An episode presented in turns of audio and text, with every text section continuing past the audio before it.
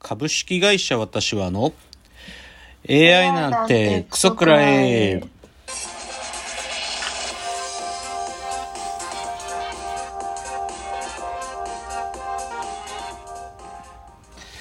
群馬が生んだ怪談時株式会社私は社長の竹之内です。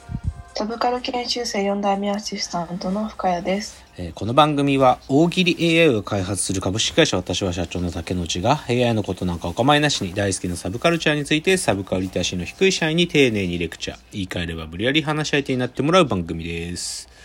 そういうので209回目の放送。深谷さんがもうアメリカから帰ってきて2週間はまだ経ってないですか。アメリカロスになったりしね。アメリカロスにはなってないですか？ロスっ意てない？外と。あそう。日常に戻ってる感じ？あそうですか。最初の数日はありました。あありましたか。戻ってきちまったあもう来ちまったっていうね。まあその来ちまった日本もまあ世界もですけど、まあ、4月が始まりましたんでね。ちょっともう、はい。まあ4月でなんかまあどうしてもね年度末と年始年度の始めつはなんかこういろんなことが起きてっていうか。まあなんかさいや全然4月だからっていう理由でもないんだけどさ先週かななんか超疲れてて散歩行って、もうちょっと疲れてたから 昼間もう嫌になっちゃって。その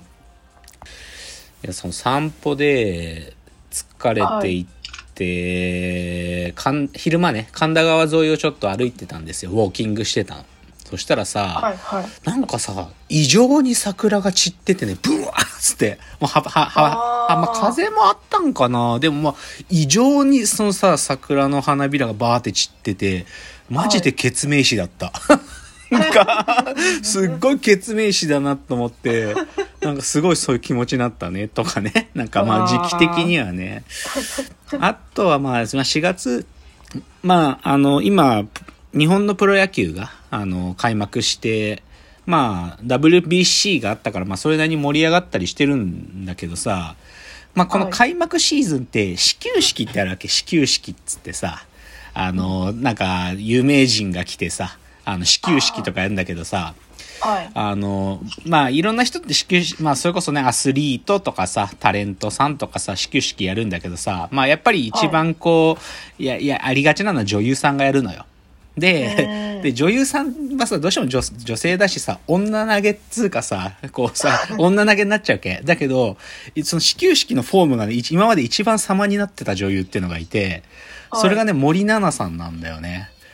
あの、あー。そう。森七菜さんってね、へー。左利きなのね。左利きで、はい。その、本当にこうセットからビュッと足上げて投げる、ここまですごいかっこいいフォームなんだけど、そこからボヨーンってボール飛んでくる。んだけど、でも、フォームがすごい綺麗なの。でこれ結構昔から有名で、なんかね、あのーマッドによく利用されるの。森七菜が投げた球が誰かにボカンと打たれるとか、そういうマッド動画よく、すごくよく作られてたの。3、2年くらい前にやったやつ。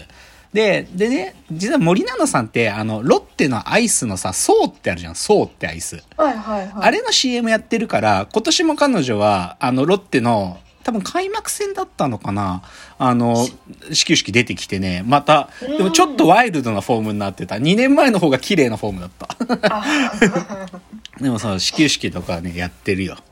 とかね。あ、そうそう。あとね、これね、皆さん見た方がいいですよっていうのが、あの、名古屋テレビ、まあ、メーテレですね。名古屋テレビの60、開局60周年記念番組っていうのがあって、それが、秋山歌謡祭っつって、ロバートの秋山さんがひたすら自分の持ってる歌ネタ的なやつで、はい。い1時間お送りするっていう、その、秋山さんの前のさ、ストーカーの人がいるって言ったでしょ？テレビ局員で、あロバートのストーカーがテレビ局員になっちゃったっていう、通称メモ少年っていうのがいいんだけど、はいはいはい彼がこのメーテレ60周年記念特番で、秋山歌謡祭って番組作ったのよ。で、でこれ YouTube で見られんのよ。あのあ、前編後編に分かれてるんだけど、これ超面白いから。これめちゃくちゃ面白い。もう最高、マジで。あの、なんつうの？まあ、秋山さんが好き勝手やってるけど、なんていうの？名古屋って街の良さとかもちゃんとわかるし、えうん、なんかすごくいいのよね、なんか。そうそうそうそう。っていうのは一つかな。あとね、これ、前々回かな、ちょっとそのしてはいけないことしようっていう雑誌の話した時にさ、少し僕が大麻みたいな話もしたじゃない？その、はいはい雑誌の中では大麻がみたいな話して、で、たまたまタイムリーでさ、やってたコンテンツがあってさ、アベーマ、アベーマのプレミアム入ってないと見れないんだけど、バズーカって番組があってね、それのシーズン2っていうのが4月から始まって、まあ、バズーカっていうのは結構こう尖った、なんていうのかな、企画をやるとこなんだけど、そのシーズン2の1回目がね、えーっと、シーズン2シャープ1、決して手を出してはいけないドラッグが蔓延する街に潜入っていう企画だったの。はい。で、それがサンフランシスコだったのね。へでー、でね、これ、僕初めて知ったんだけど、テンダーロインっていう地区があるんだって。そのはいサンフランシスコの中で、テンダーロインっていう地区があって、えぐいぐらいジャンキーがいるのよ。もう普通に道で、マジでもう、てかね、ゾンビって呼ばれてんだけどね、そのフェンタニルって薬やばいから、もう本当にね、ゾンビみたいになっちゃうのね。で、もう普通に子供が学校に、とかに、登校してる横に、本当にその薬中のやつが、ボーってもう立ったまま行っちゃってるとかの場所があって、で、そのテンダーロインって場所が、そのね、どこかっていうとね、ツイッターの本社があるエリアなんだって。ツツツイッター社の本社がある場所なんだってテンダーロインっつうのって。はい。えぐいなと思って。ツイッターの本社そんなとこあるんだと思って結構ひ 引いてさまあまあでもねこれね結構なんか衝撃な映像で面白かった。面白いっていうよりかはうわやっぱりちょっとこれシャレになる。まあフェンタニルってもともとさあの医療用で使うこう鎮痛剤だからさはっきり言ってドラッグとして作られるわけじゃなくて、本当に医療用の薬品として使われるものだから、結構安いのよね、はっきり言って。もっとえぐいね、カルフェンタニルっつうのは高いんだけど、フェンタニルはそそんなに高くないの、実は。だからね、安くて、でもどうしようもなくなっちゃったホームレスの方とかが打ちまくっちゃってんだよね。だから、シャレになんないんだけど、でも、引いたのはツイッターの本社があるエリアなんだと思って。でちょっと僕ツイッター社に文句言いたいんだけどさ、はい。てかまあイーロン・マスクにだけどはっきり言ってこの4ヶ月でツイッター死んだよもうマジで。ツイッターってかこんなに一瞬でサービスが死んでくことって起きちゃうんだってぐらい死んでる。だってきぶっちゃけ昨日とか一昨日さツイッターのロゴさ、あの変な鳥じゃなくなったんだよ。変な柴犬みたいになってんだよ今ツイッターの ま、マジマジ、マジだよ。今ツイッター開いてみて。あの、はい。変な柴犬みたいなロゴになってるから。で、あれは、でも、あの、イーロン・マスクが投資している、あのー仮想通貨の会社なん、あれ、ロゴなんだよね。でさ、あなんかそういうこと平気でするしね。で、ぶっちゃけ今ツイッターね、本当に仕様が変わりに変わりまくってさ、まあ、要は、あの、オフィシャルのさ、青バッジ、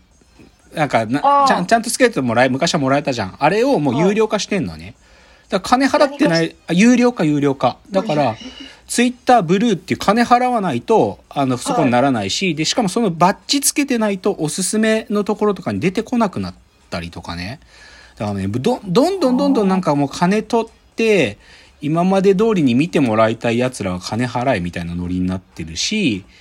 で、アルゴリズムもね、リコメンドアルゴリズムとかも超変わりまくってて、はい。いや、こんなになんか、もう、はっきり破壊してんの、イーロン・マスク、ツイッターを。明確に。うんだからね、もう本当ね、ツイッター死んじゃってる、死んじゃうんだと思う、このままね。もう、なんか、だって、有料化してたかだか稼げたお金って多分ね、10億ぐらいなんだよね。なんか。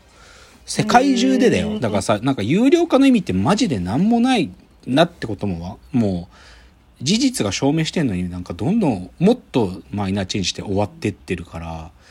ああ、なんか、本当にツイッター死ぬんだなって思う。なんか、まあ、まあそのツイッター社はテンダーロインという薬中がうろうろしてる場所にあるってことですよ。まあ別にそれがいい悪いって言ってないよ。ただツイッターを破壊してるイーロン・マスクはちょっと、さすがにそりゃないぜって話だなと思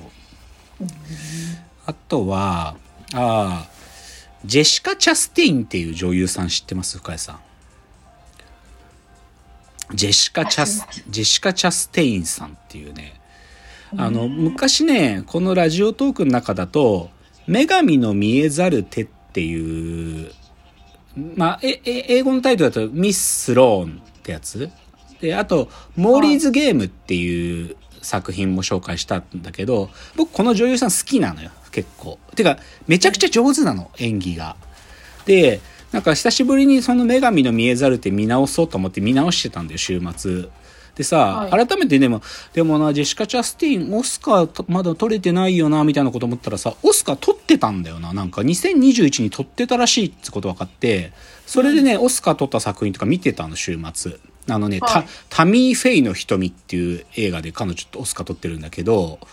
あのー面白かったね。これ実はなんだけどさ、なんかその、テレ、アメリカって僕、しそそういう、あるんだって知らなかったけど、テレビ伝道師って人たちがいるんだね。キリスト教の、なんていうか完全スポンサード番組っていうか、カソリック、はいはい。クリスチャンたちに、その、イエスの言葉を伝えるための番組っていうのがあるんだね。